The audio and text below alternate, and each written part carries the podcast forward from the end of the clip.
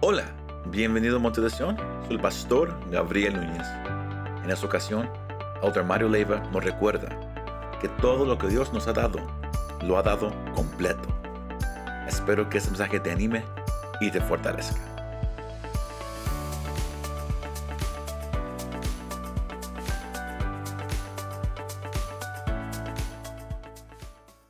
Hay un propósito con esta palabra que el Señor quiere, quiere que compartamos en esta tarde.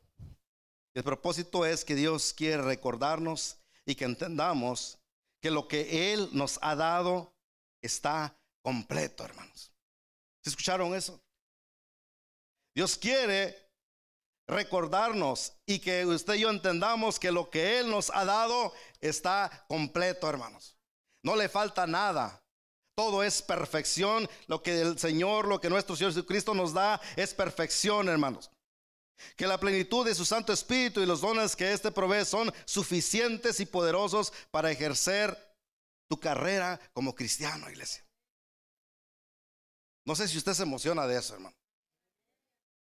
Sabe que todo lo que el Señor nos ha dado está tan completo con la plenitud de su Santo Espíritu y los dones que éste provee y son suficientes y poderosos para ejercer tu carrera como cristiano, para ejercer tu trabajo como cristiano, para ejercer ese ministerio que Dios te ha dado como cristiano, para ejercer todo lo que ha puesto en ti que hagas como cristiano. Todo está completo, hermano. Así que desde, desde el que agarra una escoba y anda barriendo, déjame decirle que lo que Dios le ha dado, ese ministerio está completo por nuestro Señor Jesucristo, iglesia. No menosprecie, porque si no, es que yo nomás soy el que, el que limpio, es que yo nomás soy el que cuido la puerta, es que yo soy nada más el que atiende. Todo tiene una bendición, hermano. Y el Señor no se equivoca y todo está completito, iglesia. Amén. Gloria a Dios, hermanos. Sabe, hermano, que en estos días Dios nos ha hablado a través de su siervo. Estuvimos por una serie de mensajes, de enseñanzas. ¿Sí se acuerdan cuál era el título de todas las enseñanzas y mensajes que tuvimos durante eh, todo, todo, casi que como dos meses aproximadamente? ¿Cómo era? Cristianos saludables y cristianos qué? Maduros, hermano. ¿Se, se, se recuerda de todos esos mensajes, hermanos? Si, yo, si me pusiera a preguntar ahorita algún, algún, algún tema de esos mensajes, ¿sí se acordaría, iglesia? Y algunos se pusieron, a, cambiaron de color. Dice, espérenme, hermano, voy al baño. No, espérenme. No, no, no voy a preguntar, hermanos. Pero más quiero que lo tengan en mente porque Dios quiere algo muy importante en nuestras vidas. Dios nos ha hablado, Dios nos ha instruido para cómo ser cristianos saludables, cómo ser cristianos maduros.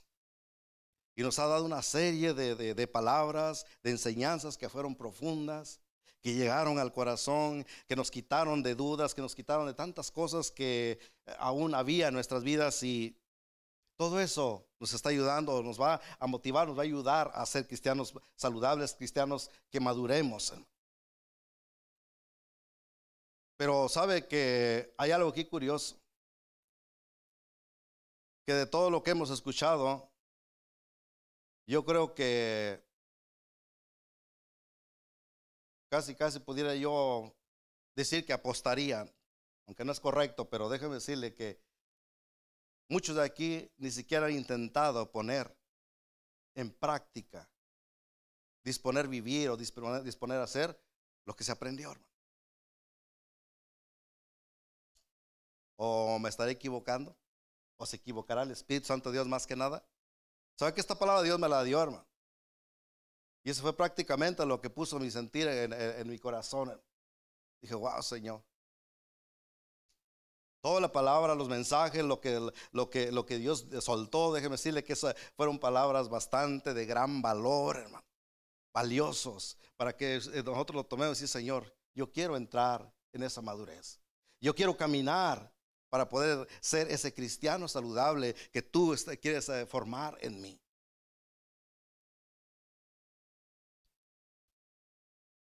Pero yo creo, hermanos, que de aquí hay muchos que ni siquiera hemos intentado hacer ni siquiera una parte o una cosa de lo que aprendimos.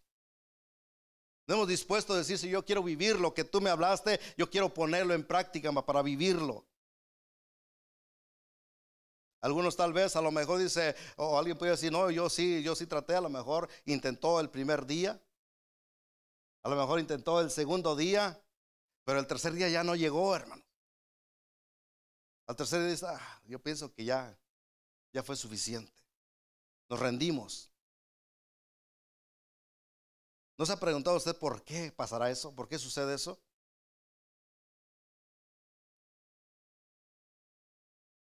Es algo, algo, algo, algo que tenemos que meditar y entender. Yo creo que no queremos seguir viviendo de esa manera, iglesia. Yo creo que lo que queremos, Señor, tú me das una palabra y yo quiero que esa palabra se quede en mi vida. Yo quiero vivir esa palabra. Yo quiero eh, caminar con esa palabra. Yo quiero, Señor, entrar y experimentar lo que tú me das. Yo quiero estar eh, cerca de ti, Señor, para que mi vida tenga progreso, para que mi vida vaya creciendo, para que mi vida vaya madurando y poder alcanzar esa plenitud de la cual tú hablas, Señor. ¿Por qué no logramos hacer? ¿Por qué no, no podemos hacer? ¿Sabe por qué, hermanos? Porque existe algo que se llama cobardía, iglesia. Existe algo que se llama cobardía, hermanos. Y déjame decirle, vamos, voy a ampliar un poquito esta parte de, de, qué tan tanto daño hace la cobardía, hermano. No, no, no, yo alguien puede decir, yo no, yo no, yo no soy cobarde. Déjeme decir, hermano, ahorita vamos a aprender, hermanos. Amén. Existe algo que se llama cobardía. Y esto es algo que puede estar en cualquier persona. En cualquier, en cualquier ser humano puede, puede, puede habitar la cobardía. ¿Y sabe que la cobardía es un vicio?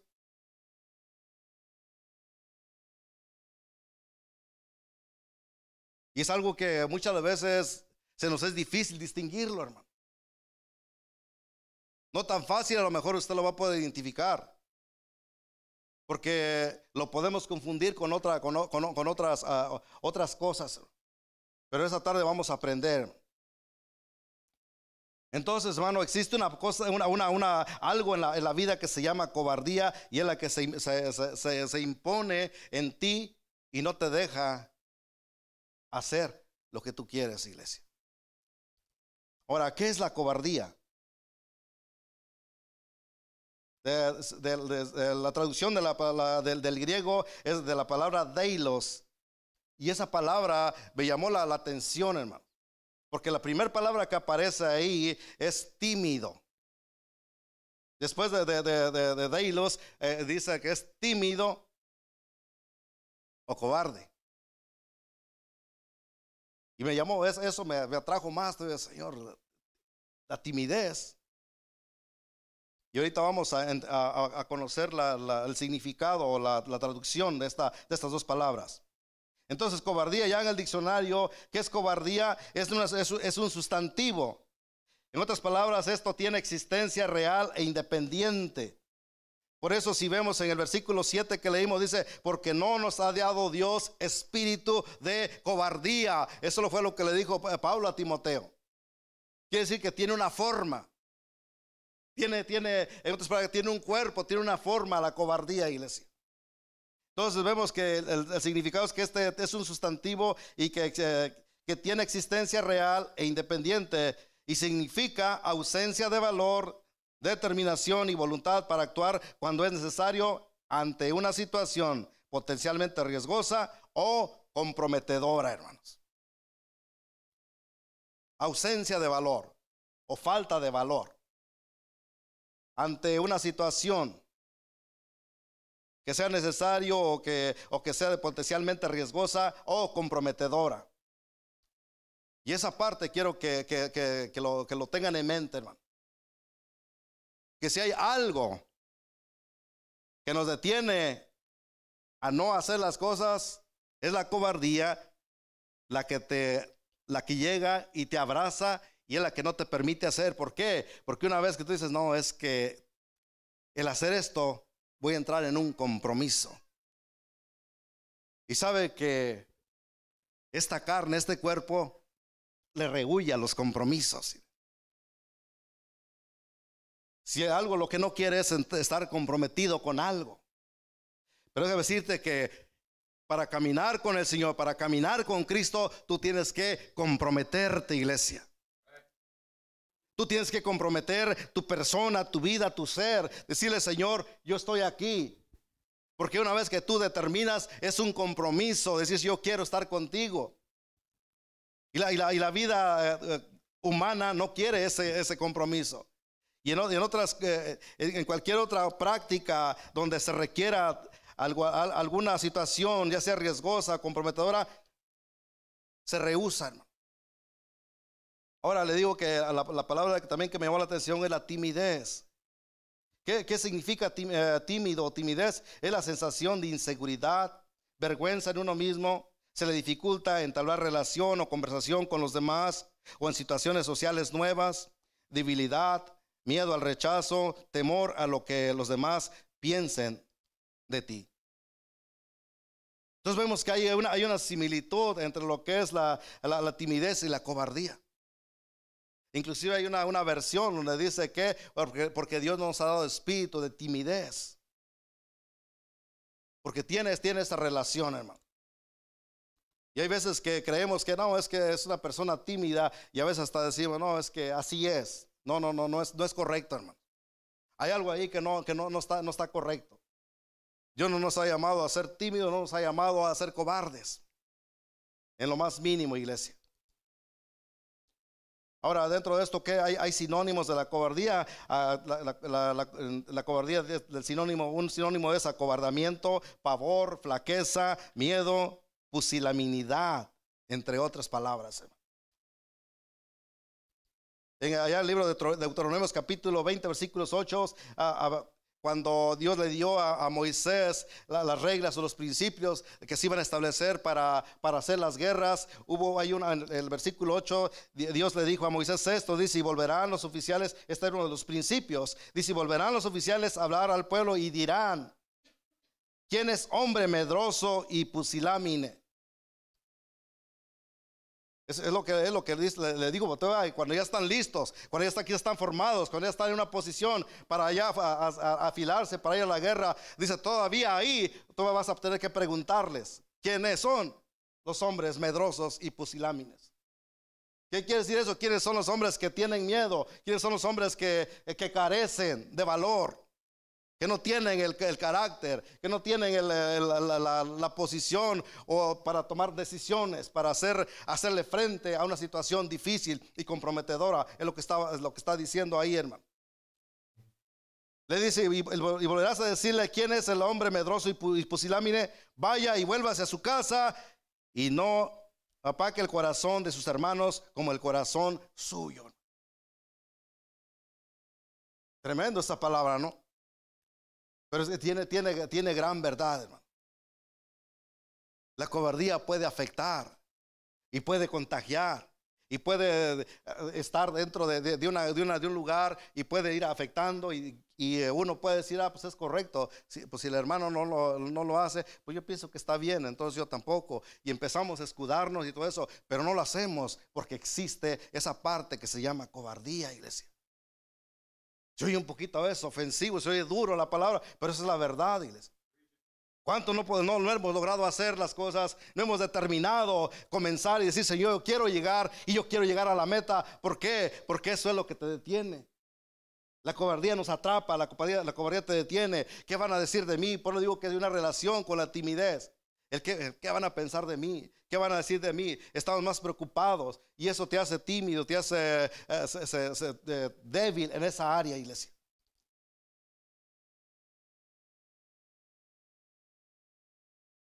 Hay algo bien importante aquí en esta parte, hermano. Pablo está, se está dirigiendo a Timoteo aquí en esta carta, iglesia.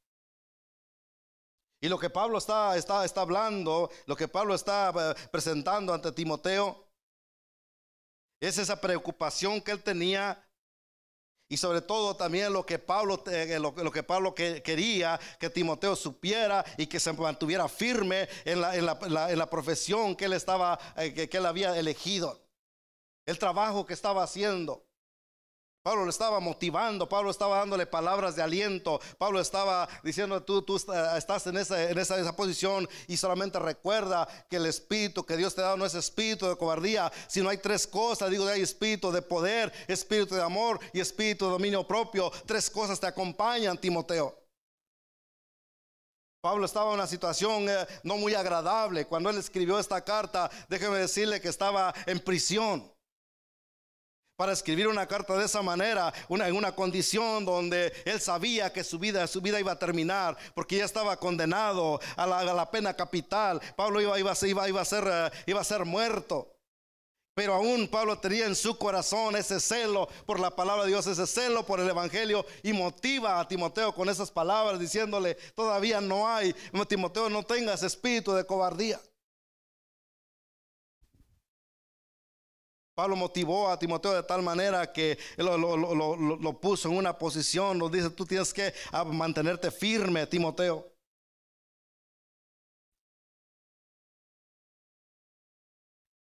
Nosotros tenemos que distinguir, hermano, que la cobardía y el miedo no son, no son equivalentes. Quiero hacer eh, eh, hincapié en esta parte, porque le digo que hay, hay cosas que, que nos podemos confundir, hermano. La cobardía y el miedo no son equivalentes. ¿Por qué? Porque el miedo es un, eh, es un sentimiento natural que, que, constituye el primer, eh, la primera esencia y el mecanismo de defensa del ser humano. El miedo es algo que está dentro de nosotros naturalmente. Y si, y si, Dios nos hizo así, Dios puso esa parte ahí, es por qué, porque eso es como un sensor que se activa. ¿Para qué? Para advertirte o para eh, decirte que un peligro hay y que tú tengas el tiempo suficiente para, actuar. Pero no, nada, nada, nada tiene que ver con lo, que es la cobardía, porque la cobardía dijimos que es que, tiene, que tiene existencia real e independiente, hermanos. Hay otra parte también que no podemos, que debemos distinguir, no debemos de confundir esta parte que la, que la, de, de la cobardía y la prudencia. ¿Por qué razón? Porque la prudencia es la capacidad de discernir el, eh, modo y el momento de actuar frente a una situación determinada, comprometedora o riesgosa. Pero quiero escuchen, estamos hablando qué? De prudencia. Entonces uno no puede decir, ah, es que yo soy prudente, por eso no hago las cosas. Es que yo, yo pienso, actúo con prudencia, por eso es que no he podido. No, no, no, una cosa, la prudencia te va, te va a ayudar a, a, terminar y a pensar ante una situación determinada, comprometedora, riesgosa, pero porque tú sabes que es algo que está en un gran riesgo. O es una decisión que sabes que pudiera afectarte rotundamente y tuviste el tiempo, lo estás meditando, lo estás pensando, estás con, cautela, estás usando la prudencia para poder determinar. Y la cobardía no. La cobardía simplemente te va a llevar a actuar. Haiga o no haya razón, o haya o no haya resultados, o o te va, te va a impulsar simplemente a dejar de hacer lo que tú sabes que tienes que hacer. Que eso es lo que por lo general sucede en, nuestra vida, hermano. Casi por lo general, eso es lo que nos va a detener, hermano. Entonces la cobardía, en otras palabras, consiste en dejar de actuar o actuar o actuar a traición después de haber discernido. Debido al pavor de enfrentar las consecuencias, en palabras más claras, la persona cobarde sabe lo que es correcto, pero aún así decide no hacer lo correcto por temor a las consecuencias o al compromiso. Una vez más caemos en eso, hermano. Por eso que Santiago capítulo 4, 17, ¿qué dice, hermanos? Un versículo muy conocido. ¿Y el que sabe qué dice? El que sabe hacer qué? Lo bueno y no lo hace, ¿qué, sucede? ¿Cómo les he contado? Es pecado, hermano. El que sabe hacer lo bueno y no lo hace es pecado. Ahí está, ahí, ahí está enfrentándonos, está diciendo que si hay una cobardía en tu vida, porque si sabemos hacer lo bueno y no lo hacemos, lo único que te está deteniendo es la cobardía. Pero si no lo hacemos, automáticamente se convierte en pecado, iglesia. Esa es la, gravedad de escudar detrás de una, de, una, de una acción así. Esa es la gravedad de decir que, o, prácticamente tener en mente de que no, son, no, no, no hay en nosotros cobardía. La cobardía existe, iglesia. La cobardía está ahí. Pero Dios no nos ha dado espíritu de cobardía. Y en esta noche Dios, Dios quiere romper cualquier espíritu así dentro de nosotros como iglesia. Dios quiere quitar la cobardía de tu corazón. Si hay alguien que tal, que tal vez no, nunca, ah, no, no, no, no tiene a Cristo en su corazón, en esta noche Dios quiere quitar esa cobardía de tu vida y este día tú vas a rendir tu vida ante Cristo. Dios quiere que la vida del ser humano se rinda, se rinda ante Él, que determinemos caminar con Él. Actos cobardes, actos deliberados de, evasión a la responsabilidad frente a una situación que implica un nivel de riesgo y de compromiso. ¿Cuántas cosas en la vida, si pudiéramos numerar, eh, pasan en nuestras vidas y que lo dejamos de hacer o no lo hacemos simplemente por esa parte que se llama cobardía, iglesia? Si hay algo que nosotros tenemos es, tenemos eh, el temor de perder esa comodidad. Cuando, hay cuando eso surge, cuando eso aparece en tu vida, automáticamente tienes que reconocer que eso es cobardía en tu manera de actuar, iglesia. No hay otra cosa más que puede motivarte a hacer eso. Temor a cambiar tu estilo de vida. Es que si quiero, quiero estar, quiero, quiero ir a la iglesia, quiero tener esta, eh, eh, una, a lo mejor una cercanía en la iglesia, pero no quiero cambiar mi estilo de vida. Entonces la cobardía te atrapa y ahí te quedas y no puede haber ningún cambio en tu vida y no puedes avanzar y no puedes crecer y así puede venir eh, eh, el mejor eh, conferencista y exponerte y decirte y hablarte, pero no va a pasar nada en tu vida. ¿Por qué? Porque tú sigues anclado, sigues reguardándote detrás de la cobardía. Esto es algo, algo serio, iglesia.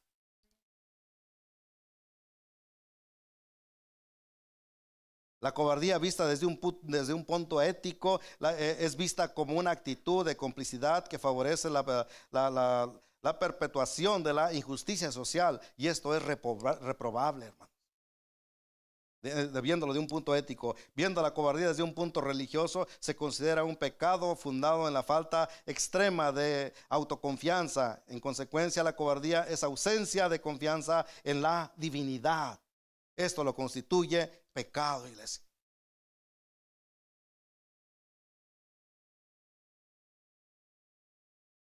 Oímos, escuchamos, pero no queremos creer.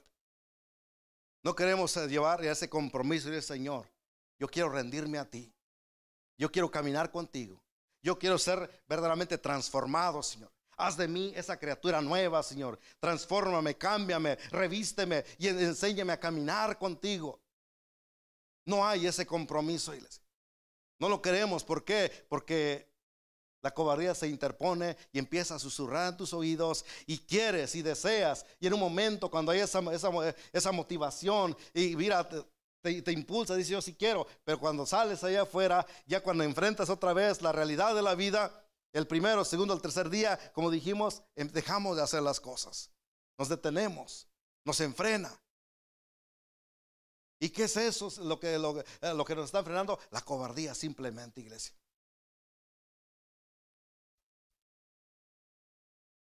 Pero la, cobardía ya tiene, tiene una consecuencia, hermanos. No es para que usted y yo la solapemos. No es para que usted y yo todavía eh, tratemos ahí de mantenerlo y, de, todavía de usarlo como, una, como un parapeto, como una protección, como una forma de decir, eh, yo aquí, aquí estoy bien, yo aquí me siento seguro. No es así, iglesia, porque la cobardía ya tiene su parte. Vean lo que dice Apocalipsis capítulo 21, 7 y 8, hermanos. Apocalipsis capítulo 21, 7 y 8, dice la palabra que el que venciere heredará todas las cosas y yo seré su Dios y él será, y él será mi hijo. Y el versículo que sigue dice que, pero ¿quién es? ¿Quién es iglesia? Pero los cobardes, ¿qué cosa? Dice, pero los cobardes e incrédulos, los abominables y homicidas, los fornicarios y hechiceros, los idólatras y todos los mentirosos, ¿qué sucederá, hermanos? Tendrán su parte en el lago que arde con fuego y azufre, que es la muerte segunda, perpetuamente, por la eternidad. Y hay una consecuencia a esa, a esa palabra, hermano, la cobardía. Queremos nosotros estar todavía solapando. Queremos todavía nosotros estar usando para decir, ah, yo aquí estoy, aquí estoy bien. Queremos todavía tenerlo como excusa para decir es que es que no, no, no, no puedo, no me alcanza. No, simplemente la cobardía es la que detiene muchas cosas en tu caminar, iglesia. Como, como seres humanos existe esa parte y es tan sutil que se va a introducir y va a llegar y va, a crear desánimo, va a crear algo en la, en la, mente, en el corazón y que te va a detener a que no, para que no hagas lo que tienes que hacer. Pero el que sabe hacer lo bueno y no lo hace, ¿qué dice qué? Le es pecado, dice la palabra de Dios, hermanos.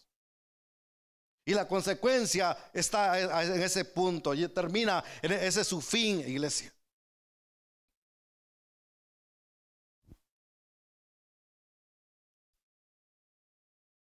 Entonces vemos, hermano, aquí la palabra de Dios a, Pablo, que le habla de una manera muy, muy, muy especial, iglesia. Pablo le dice, le, dice en el versículo, dice el, el, el, el 5, dice, trayendo a la memoria la fe no fingida que hay en ti. Pablo era un hombre, eh, Timoteo era un hombre que se había determinado. Lo que él creyó lo afirmó y dijo, este es mi caminar y esta es mi meta, este este es lo que Dios quiere, esta es la voluntad de Dios y yo voy a hacer la voluntad de Dios. Y Pablo estaba seguro de la fe de Timoteo. Y él, afirma, dice, esa fe estuvo por al, al principio en tu abuela Loida y luego en tu madre Unice. Y yo sé que está en ti también esa fe y esa fe no va a cambiar. Esa fe que, que, Cristo ha puesto en ti, esa fe debe ser genuina, debe ser real. Iglesia, esa fe ha dado a cada uno de nosotros también. Esa fe no debería de, de hacernos dudar, iglesia. No debería haber esa fe, no debería dar oportunidad ni cavidad ni por un instante a la cobardía, iglesia. Amén. No debe haber espacio para la cobardía en una vida con una fe genuina. Y el, versículo 7, el versículo, el capítulo, el versículo 7 le dice, porque no nos ha dado Dios espíritu de cobardía, sino de poder, de amor y dominio propio. Dios ha, puesto estas virtudes, virtudes a, disposición de, a disposición de cada uno de nosotros como creyentes. Pero déjame decirte algo, iglesia. Que no vamos a ver nosotros resultados. No vamos a ver ningún efecto en nuestra vida hasta que no determinemos ponerlo en práctica. Hasta que no determinemos decir, Señor, yo quiero tomar tu palabra y quiero caminar con esa fe que tú has puesto en mi corazón y con esa sinceridad, con esa seriedad, con esa honestidad, la cual tú quieres que yo camine, Señor. No va a suceder nada en nuestra vida si no determinamos de esa manera, iglesia. No va a pasar nada en nuestras vidas, no importa si el mensaje, hermano, viene y, es presentado de una manera tan transparente, tan clara. Unas palabras, hermano, que va, llega y mírate, te, sientes que te remueve todo internamente. Pero si dispones después de eso, no hacer nada, simplemente porque no quieres un compromiso, porque no quieres un cambio, porque no quieres ah, abandonar tu estilo de vida, porque no quieres cuantas cosas que consideras más valiosas. Déjame decirle que no va a haber ningún resultado entonces en tu vida. Pero Dios le, eh, Pablo le dice a Timoteo, no nos ha dado Dios espíritu de cobardía. Así es que Timoteo, mantente firme, mantente eh, eh, puesto tus ojos en, el propósito, en la voluntad que, que has hecho en ti de caminar con el Señor. Yo no sé aquí cuántos han determinado decir, Señor, yo quiero caminar contigo. Tenemos entonces, hay un propósito en tu vida, iglesia. Hay una meta, hay una razón, nada te va a detener. La cobardía en este día va a desaparecer de tu vida. Y tú vas a decir, Señor, yo en este día me armo de, cada una de esas cualidades que tú nos has dado, porque en este día yo quiero determinar caminar contigo. Timoteo le dice, no, Dios nos ha dado espíritu de cobardía, sino espíritu de poder, amor y dominio propio. Tres cosas esenciales en tu vida y en mi vida como cristiano, iglesia.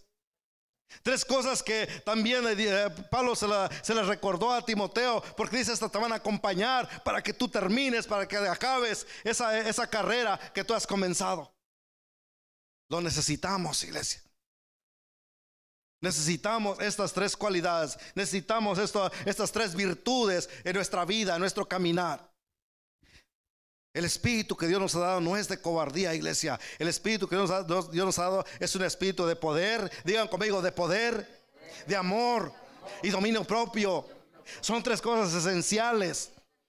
Espíritu de poder. Vamos a ver primeramente ese espíritu qué es y cómo y, para qué es, hermano. Espíritu de poder es, del griego la palabra dunamis y ese significa fuerza, poder, milagro, capacidad, potencia, potestad y todo lo que es poder, hermano. De esa palabra, sabe que la palabra dunamita, de ahí, se, deriva también la palabra ah, dinamita. ¿Por qué? Porque la dinamita es algo que explota, tiene un poder, tiene una potencia. Amén. Entonces Dios nos ha dado un espíritu de poder. Hechos capítulo 1, versículo 8, ahí vean cómo, lo, que, Cristo le dijo a, los discípulos. Pero recibiréis qué cosa? Poder. ¿Cuándo? Cuando haya venido sobre vosotros, ¿quién? El Espíritu Santo. ¿Y qué dice? Y me seréis testigo en donde? En Jerusalén, en toda Judea, en Samaria y hasta en lo último de la tierra. ¿Para qué era el poder, iglesia? ¿Recibiréis poder para qué? Para que me seáis testigos, para que testifiques de mí, para que vivas para mí, para que tu vida sea dedicada para mí solamente. Pero hoy en día el hombre, el ser humano, queremos que tener ese poder. ¿Sabe para qué? para poder hacer billetes. Pues queremos poder para poder, eh, para poder eh, adquirir cualquier cosa. El hombre está enfocado en el poder para destruir al propio hombre. Hoy en día el hombre quiere ese poder para adquirir eh, medio mundo, para alcanzar todas las cosas. Qué tremenda esa parte, hermano. Y, y nos envolvemos y empezamos a ver todo lo que sucede. Y el cristiano empezamos también. Yo creo que también yo. Y yo, creo que también eh, parece que eso es lo que tenemos que hacer nosotros. Y nos empezamos a enfocar y perdemos la, meta que Dios nos ha dado y queremos ahora caminar de otra manera, iglesia. El poder que Dios nos ha dado es para que le seamos, seamos testigos, hermano en Jerusalén, en Judea, en Samaria y hasta en lo último de la tierra. Los discípulos, los apóstoles no alcanzaron a llegar hasta lo último de la tierra, pero usted y yo estamos en esta tierra donde aún podemos seguir y seguir haciendo la voluntad de Dios y poder llegar hasta el lugar que todavía los discípulos no lograron llegar. Usted y yo podemos llegarlo, iglesia. Cuando podemos vivir de esa manera, con ese poder que nos ha dado, déjeme decirle que entonces todas las demás cosas que nos afligen, todas las demás cosas que nos preocupan, con ese poder usted lo va a poder hacer, hermano. Cuando usted toma ese poder y dice, Señor, yo quiero vivir para ti y yo quiero ser testigo, yo quiero vivir mi vida y dedicar mi vida para ti, Señor, todas las demás cosas van a venir o por añadidura, hermano. ¿Qué nos va a preocupar si ponemos en primer lugar el propósito la voluntad de nuestro Dios, iglesia? ¿Qué nos va a preocupar si el día que determinemos, Señor, yo quiero caminar contigo? Y ya no quiero escudarme detrás de la cobardía. Y hoy determino salir al frente. Y yo quiero caminar al frente. Déjeme decirle que cuando eso sucede, Usted lo primero que va a tener en su corazón va a ser el deseo y el anhelo y un ardor internamente de poder anunciar a Cristo, de poder presentar al Señor de señores, de poder presentar a aquel que salva, aquel que puede sacar a una persona del camino de muerte, del camino rumbo al infierno y poderlo traer a los pies de Cristo y que esa persona confiese el nombre de nuestro Señor Jesucristo. No hay cosa más hermosa, iglesia, oír a alguien que diga que reciba a Cristo como su Salvador personal, hermanos.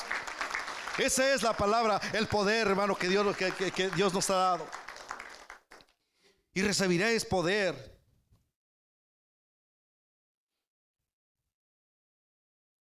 Recibiremos ese, tenemos ese poder que nos ha dado, iglesia. Cada uno de ellos fueron dotados de estos grandes, de este gran, de, este gran poder. Y lo hicieron y, y lo que hicieron, lo que vivieron, lo hicieron para la honra y la gloria de Cristo. Los discípulos, una vez que fueron llenos de ese gran poder, hicieron prodigios, hicieron milagros, eh, hicieron grandes cosas para la honra y gloria del Señor. Testificaron de Él, anunciaron de Él e hicieron y llegaron hasta el propósito, la meta que tenía para la vida de cada uno de ellos, iglesia. ¿A dónde queremos nosotros llegar? ¿Cuánto estamos dispuestos nosotros a hacer ahora entonces con ese poder que, que nos ha dado? Porque ese poder se recibe el momento cuando usted recibió a Cristo, iglesia. Porque es el mismo espíritu que le dio a sus discípulos, ese espíritu que tú y yo recibimos el momento cuando tú y yo confesamos a Cristo como nuestro Salvador personal. Y cuando tú recibiste a Cristo en tu corazón, en ese momento ese poder también fue activado en ti, iglesia. No podemos decir, ah, es que yo no, yo no, estaba en, en ese tiempo. No, si tú los recibiste, ese poder está en ti. Solamente necesitas activarlo. Solamente necesitas decirle, Señor, yo quiero que ese poder se active en mi corazón. Porque ese poder Él ya te lo ha dado, iglesia. Amén. Y de esa manera, yo no sé cuántos, cuántos, cuántos sabemos el, el versículo de Filipenses 4:13, iglesia. Lo sabemos bien, ¿verdad? Bien conocido el versículo. Todo lo puedo en Cristo que me fortalece. Todo lo puedo en Cristo. Pero en la realidad, una cosa es decirlo, otra cosa es vivirlo, hacerlo, iglesia. Activa esa palabra en tu vida. Lo vamos a activar cuando reconocemos que el poder que Cristo nos ha dado realmente es un poder maravilloso, un poder para que seamos, seamos testigos para que testifiquemos de Él, para que anunciemos su, grandeza, su nombre, su evangelio, que compartamos, que nos dediquemos a vivir para Él, iglesia. Entonces, el día cuando eso sucede en tu vida, déjame decirle que esa palabra, entonces, todo lo puedo en Cristo, porque Él es quien me fortalece. Todo lo puedo en Cristo porque ahora ya no soy yo, ahora Cristo está en mí y yo camino por la gracia de mi Señor Jesucristo. Y entonces vas a sentir esa confianza, esa fuerza, ese poder en tu vida, iglesia. Amén. Entonces Pablo le dice a Timoteo, el espíritu que está es espíritu de poder. Acuérdate, esa palabra se lo remarcó a Timoteo. Y luego le dijo, dice que de amor. Hay un espíritu de amor. No puede faltar este ingrediente en la vida del cristiano, iglesia. Recuerden que fue uno, uno de los temas que el pastor compartió para ser un cristiano saludable. Ese amor, ese amor no, debe de, faltar, ese amor tiene que estar activo en la vida del creyente, iglesia. Y si no hay amor, algo está pasando ahí entonces. Algo no está bien, iglesia. A veces a veces tenemos la mentalidad o, caemos en la en, el, en, el, creer que nosotros eh, nosotros venimos a amar a Dios, iglesia. Déjame decirte que no es así. Él nos amó primero, iglesia. Él nos amó primero, iglesia. Estoy seguro que usted y yo cuando andamos el mundo ni siquiera nos acordábamos que existe un Dios. Y yo lo digo por mí. Por muchos años yo ni siquiera sabía que existía un Dios. Nomás sabía que vivía, pero no sabía ni siquiera ni por qué ni cómo sucedía eso. Pero cuando viene uno al conocimiento de Dios, si usted no cuenta, vemos que entonces Él nos amó primero y en su infinito amor, en su, en su, infinita misericordia, fuimos alcanzados y ahora estamos aquí para servirle, para buscarle. Y ahora le decimos que le amamos porque le amamos, porque reconocemos que Él nos amó primero, iglesia. Romanos capítulo 5, versículos 8 dice que, mas Dios muestra su amor para con nosotros en que siendo aún pecadores, Cristo murió por nosotros. Ese es su gran amor, iglesia. Juan 3:16, el versículo tan conocido, que no es lo que dice, hermanos. Porque de tal manera amó Dios al mundo que ha dado a su Hijo unigénito para que todo aquel que en él cree no se pierda, mas tenga vida eterna. Ese es el gran amor que nuestro Dios nos ha dado. Ese amor debe de estar incrustado en el corazón, en la mente, en la vida, en el caminar de la iglesia. Y donde hay amor, no hay cavidad para la cobardía, iglesia. Cuando ese amor llega en el corazón, en la mente de la vida del cristiano, no hay espacio para, para, para la cobardía. Entonces no podemos eh, ni por un instante decir es que ya, ya, no tengo ánimo, ya no quiero hacerlo, o, o ya algo te detuvo. No, tú amas a tu Señor, entonces vamos a hacerlo, vamos a caminar, vamos a determinar. ¿Por qué? Porque Él nos amó primero, hermanos. Primera de Juan capítulo 4 ah, versículo 7, podemos encontrar que ahí nos, nos describe ah, de una manera más, más específica esta palabra. Busquen ahí en su Biblia, Primera de Juan capítulo, capítulo 4, versículo 7. Y vean lo que dice la palabra de Dios ahí. Primera de Juan 4 del 7 en adelante. Dice, amados, amémonos unos a otros. Porque el amor es de quién? Porque el amor es de Dios. Todo aquel que ama, ¿qué sucede, hermanos? ¿O qué pasó? Es nacido de Dios, iglesia. Y conoce a Dios. El que no ama, no ha nacido de Dios, ¿Por qué? Porque Dios es amor.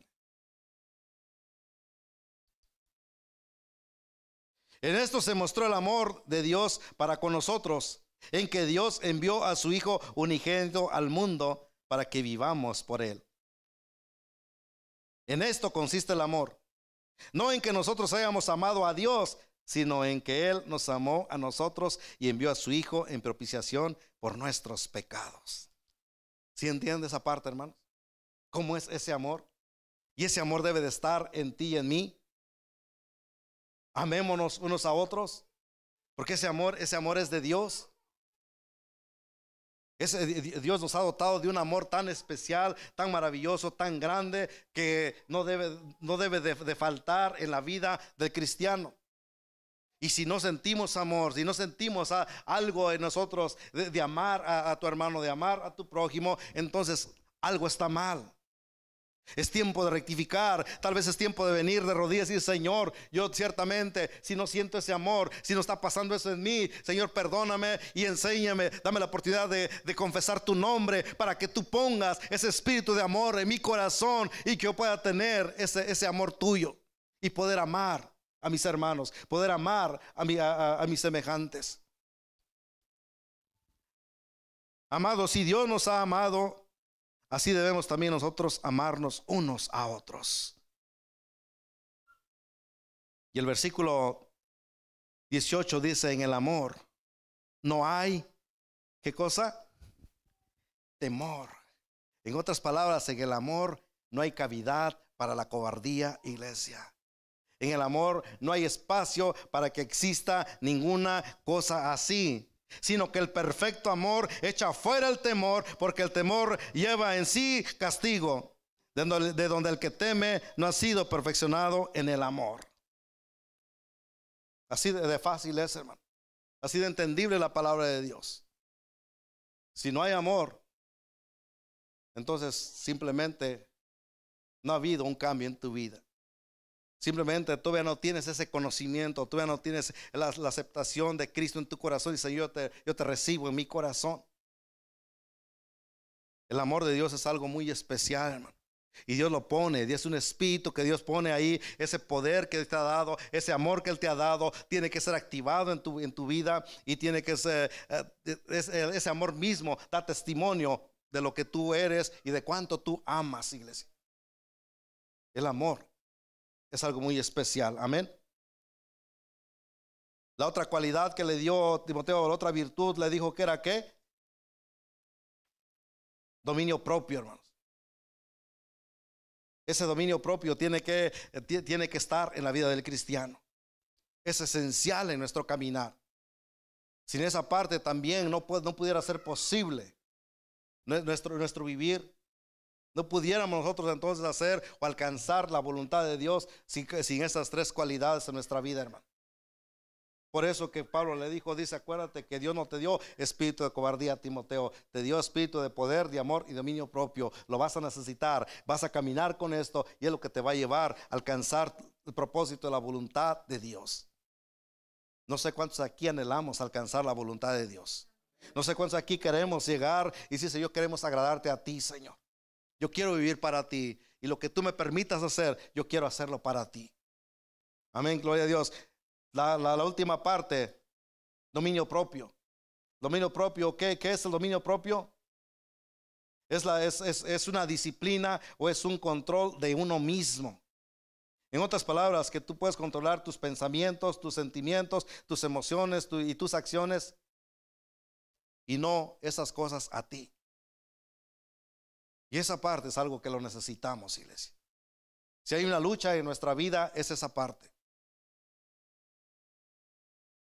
Los pensamientos. Los, pensamientos vienen a cada, a cada segundo, están llegando pensamientos en nuestra vida.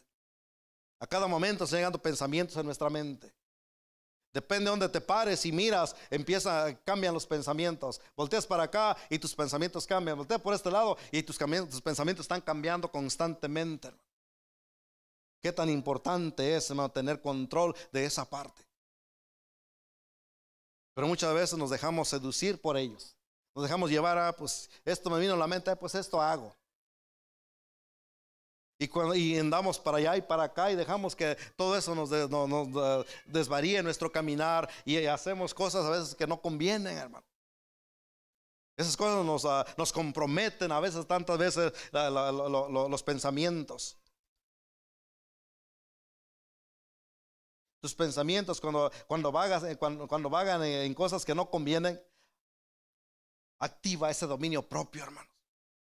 ¿Qué es el dominio propio? Es una disciplina o es un control de uno mismo.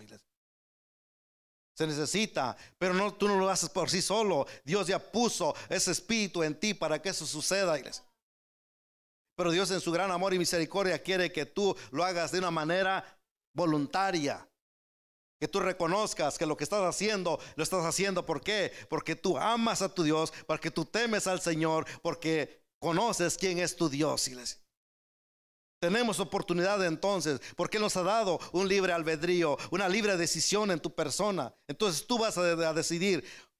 Dios te muestra, Dios te enseña, Dios te da, Dios te provee toda la manera como tú vivir, cómo hacer.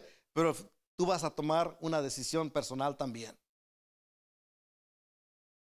Pero si la cobardía está de por medio, si hay un espíritu de cobardía en nosotros, ¿qué es lo que va a suceder? Vamos a abandonar. No importa qué, tan buenos sean las cosas, vamos a abandonar, vamos a dejar de hacerlo y nos vamos a aislar, hermano. Dios no quiere eso. Dios quiere que tú tengas esas tres cualidades en tu vida, esas tres virtudes en tu persona. Poder, amor y dominio propio son esenciales, hermanos. Tus pensamientos tienen que ser controlados de una manera disciplinada.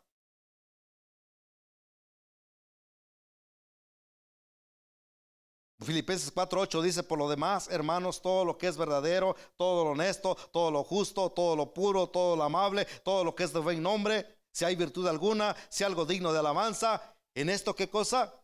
En esto pensad, hermano. Cuando la mente divaga en un pensamiento ajeno a la voluntad de Dios, es tiempo de activar el, dominio propio y traer esas cosas, Señor. Yo quiero pensar en esto que tú me has enseñado, Señor. Tráeme esa palabra. Yo quiero ver qué cosa es de buen nombre. Yo quiero saber qué cosa es digno de alabanza. Yo quiero saber qué cosa es bueno, Señor, para que tu nombre sea glorificado. Y en ese momento, Señor, cambia mi mente y quita todo pensamiento, toda mentalidad que había divagado en mi interior y que me estaba llevando a algo incorrecto.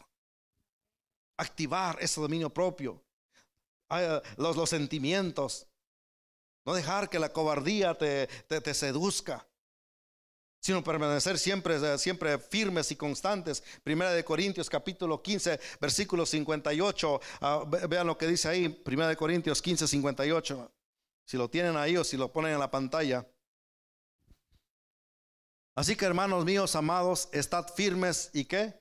Y constantes, creciendo en la obra del Señor siempre, sabiendo que vuestro trabajo en el Señor no es en vano. Permanecer, permanecernos firmes y constantes creciendo en la obra del Señor siempre, sabiendo que vuestro trabajo en el Señor no es en vano, iglesia. No dejar entonces que ninguna cosa robe lo que, lo que Dios tiene en voluntad para tu vida. Dios quiere que nosotros permanezcamos firme en lo que queremos hacer, en lo que hay en el interior. Los sentimientos son una de las cosas que a veces nos, nos, sacan de la voluntad de Dios. Si hace frío, déjame ver si a ver cómo, cómo, eh, cómo, cómo, cómo hago. Si hace calor, déjame ver que, eh, cuál va a ser mi, posición ahora. Y, y, vivimos, vivimos de esa manera de, acuerdo a cómo nos sentimos, queremos actuar. Y eso no es así, iglesia. Tenemos que permanecer firmes y constante. Haga frío o haga calor, tú tienes que permanecer firmes y constante en lo que has determinado, porque no tenemos espíritu de cobardía, tenemos espíritu de poder, amor y dominio propio. Ese dominio propio te va a acompañar para poder alcanzar y llegar a la meta que Dios quiere que tú llegues, que quiere que lleguemos, hermanos. Amén. Las emociones, Las emociones son otras cosas que, afectan la, vida del creyente, del cristiano. Proverbios 16, 32 dice, mejor es el que tarda en airarse que el fuerte. Y el que se enseñorea de su espíritu que el que toma una ciudad. Hay emociones a veces que nos sacan de, dicen por ahí, nos saca de quicio. De acuerdo, de, acuerdo a cómo, a cómo se mueve esa emoción, a veces actuamos. Pero Dios quiere que nuestra vida tenga un autocontrol, que tenga, sea guiado y conducido por ese dominio propio que Él ya ha puesto en nosotros, hermano. No podemos dejar, ah, dejarnos ser impulsados por cualquier motivación, por cualquier emoción, por cualquier cosa que suceda en tu vida. Dios nos ha dado ese espíritu de dominio propio, iglesia, y que lo necesitamos nuestras acciones, todo lo que hacemos. Hacer lo que Dios quiere, no lo que nosotros queramos hacer, hermano. Hacerlo de tal manera que lo que hacemos, reconocer que lo hacemos para el Señor. Colosenses 3, 23 y 24 dice que, y todo lo que hagáis, hacerlo de corazón. ¿Para quién? Como para el Señor y no para los hombres. La actitud, hermano la manera, la forma, lo que tú vas a hacer, lo que vamos a, a, vivir. Tu vida y mi vida tiene tres cosas esenciales para poder salir victoriosos, iglesia. Timoteo, Dios no te ha dado espíritu de cobardía. Te ha dado poder, te ha dado amor y te ha dado vino propio. Y esas tres cosas te van a acompañar para alcanzar y llegar victorioso a la meta. Déjame decirte, iglesia, que esas tres cosas usted y yo también las tenemos, iglesia. Esas tres cosas Dios no las ha cambiado. Él lo ha puesto en nosotros. Dios quiere que tú actives solamente esas tres cualidades en tu vida. Esas tres virtudes en tu persona.